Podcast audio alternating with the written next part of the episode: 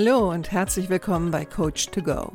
Wer braucht nicht ab und zu mal ein bisschen Unterstützung? Einen kleinen Schubser in die richtige Richtung oder einfach den richtigen Tipp zur richtigen Zeit? Coach to Go möchte dir genau das geben. Und ich bin Heike Beck-Kobau und seit über 25 Jahren berate und begleite ich Menschen als Coach, Autorin und Mediatorin. Und ich würde mich sehr freuen, wenn ich auch dein Wegbegleiter sein darf. Hallo, schön, dass du da bist. Heute möchte ich aus aktuellem Anlass eine Folge machen, die da heißt, was uns als Menschen verbindet. Wie auch du wahrscheinlich, so bin auch ich momentan so ein bisschen in Schock. Ähm, ja, es hat sich zwar lange angekündigt, äh, dass Putin diesen Schritt gehen wird und ähm, sicherlich war da auch ein Teil Hoffnung, dass er so weit nicht gehen würde, es aber jetzt letztendlich gemacht hat und das macht mich, wie viele andere Menschen natürlich auch sehr nachdenklich. Es berührt mich auf ganz, ganz vielen unterschiedlichen Ebenen und ähm, da hatte ich dann das Bedürfnis, heute ein bisschen was zu dem Thema zu machen ähm, weil ich denke, das, was wir jetzt teilweise im Großen erleben, das gibt es natürlich auch im Kleinen. Und man kann das auch teilweise aufeinander übertragen. Und was ich auch ganz spannend finde, ist so, ja, was mir natürlich auch selbst für Gedanken durch den Kopf gehen. Und vielleicht kann ich dich an der einen oder anderen Stelle abholen.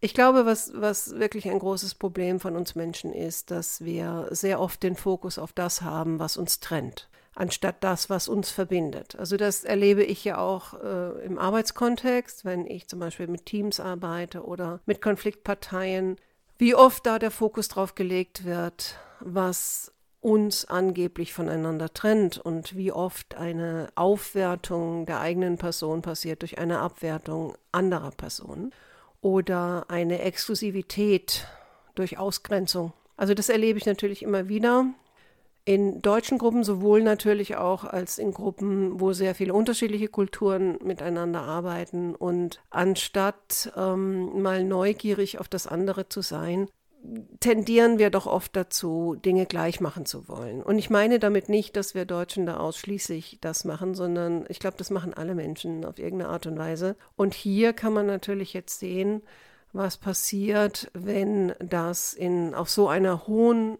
Ebene passiert. Und es wird ja viel darüber philosophiert und in ganz vielen Talkshows wird darüber gesprochen, was wohl in Putins Kopf los ist. Und ich will da jetzt, jetzt nicht auch noch hingehen und vermuten, was in Putins Kopf los ist. Natürlich habe ich da so meine Theorien, es ändert aber letztendlich nichts daran, was jetzt momentan los ist. Mein Ansatz ist eher zu sagen, vielleicht können wir jetzt schon ein bisschen was daraus lernen und nicht erst viel, viel später.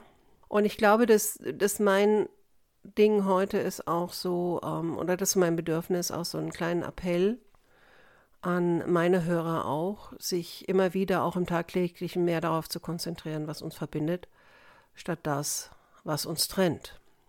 Und natürlich gibt es immer wieder Menschen in der Geschichte, wie natürlich auch jetzt, die benutzen dieses Trennende oder angeblich Trennende, um einer bestimmten Gruppe vielleicht wieder das Gefühl der Einheit zu geben. Ne? Also ich denke dann nur jetzt äh, zum Beispiel bei uns in Deutschland im Zweiten Weltkrieg ein gemeinsames Feindbild. Das hat natürlich auf manchen Ebenen auch sehr verbunden. Und das sieht man ja auch weltweit überall. Und ich sehe es auch auf meiner Arbeit, wenn wir über Mobbing reden und vielleicht ein Konflikt mit zwei Menschen anfing und die dann wiederum ihre Sympathiekreise gezogen haben und man anfängt gegeneinander zu gehen. Einmal um natürlich seine eigene Sichtweise und sich selbst zu erhöhen und gleichzeitig aber auch mit dem Anspruch, die anderen sollen sich mir anpassen.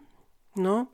Also so eine Art Gleichmacherei mit ganz wenig Neugierde auf das, was vielleicht auch anders ist und das vielleicht auch als eine Bereicherung zu sehen. Stattdessen gehen wir immer wieder eher in die andere Richtung zu gucken, was ist bei denen anders, was verstehen wir nicht. Ähm, und wie gesagt, da, ist es egal, ob das eine andere Kultur ist oder innerhalb unserer eigenen Kultur. Ne? Wir schauen nur jetzt mit den äh, Querdenkern, ähm, was da auch alles hochgekocht ist. Und wie immer man auch dazu steht, ob, ob du jetzt ein Querdenker bist oder ob du kein Querdenker bist, im Grunde genommen immer so, die eigene Seite hat angeblich recht und die andere nicht.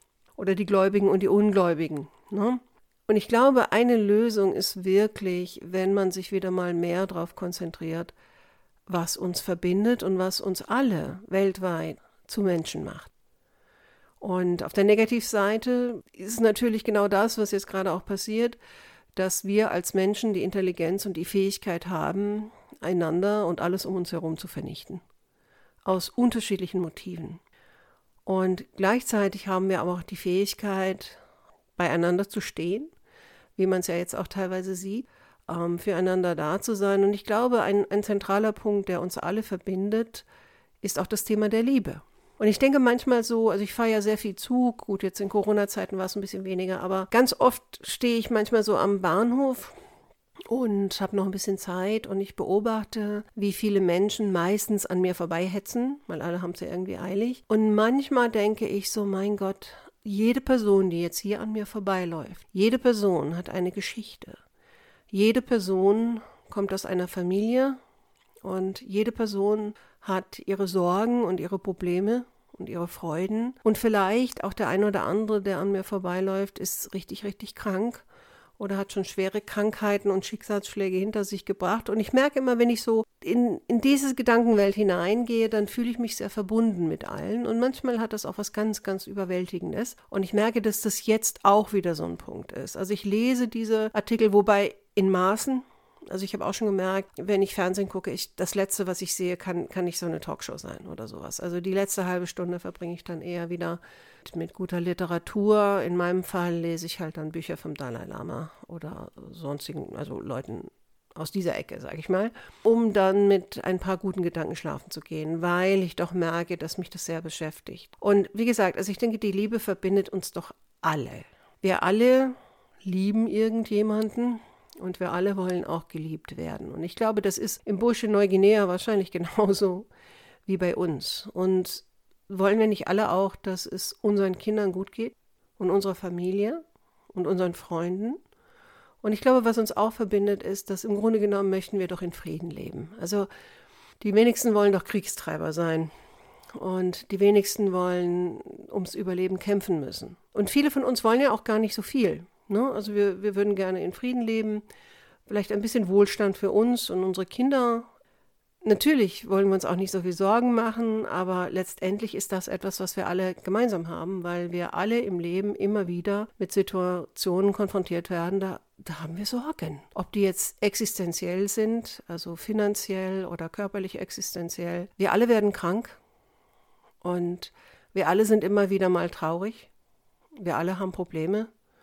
Und wir alle haben auch Ängste. Und das ist natürlich etwas, was man momentan auch sehr stark merkt. Und ich merke das auch bei mir und frage mich dann natürlich auch manchmal so, naja, ähm, jetzt auch mit den Flüchtlingsströmen, ja, also eigentlich sind wir ja schon seit Jahren, gerade hier in Deutschland, sehr mit diesen Flüchtlingsströmen auch konfrontiert.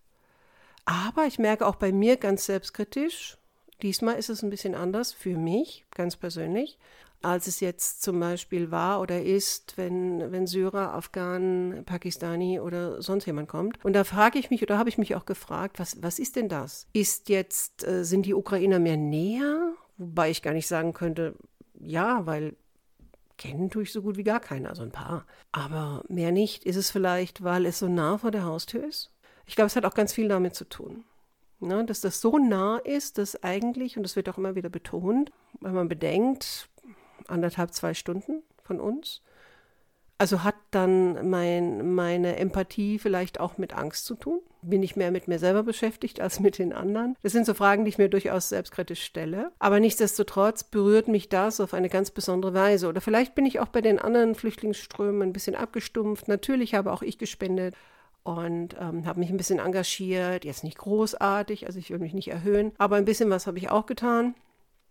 Aber hier merke ich, ist es irgendwie anders. Hier habe ich das Gefühl, wir sitzen mehr in einem Boot. Was natürlich absolut Quatsch ist, finde ich, weil letztendlich, und da bin ich wieder bei dem Thema, was uns verbindet, diese Menschen, die aus anderen Ländern gekommen sind, haben genau die gleichen Themen. Auch die lieben ihre Familie, auch die wollen ein bisschen Wohlstand, die wollen in Frieden leben. Letztendlich wollen sie glücklich sein und haben Sorgen und Probleme und Ängste und Krankheiten. Und eine große Sache, die wir natürlich alle gemeinsam haben, ist, und da bin ich ganz buddhistisch, wir werden alle irgendwann sterben.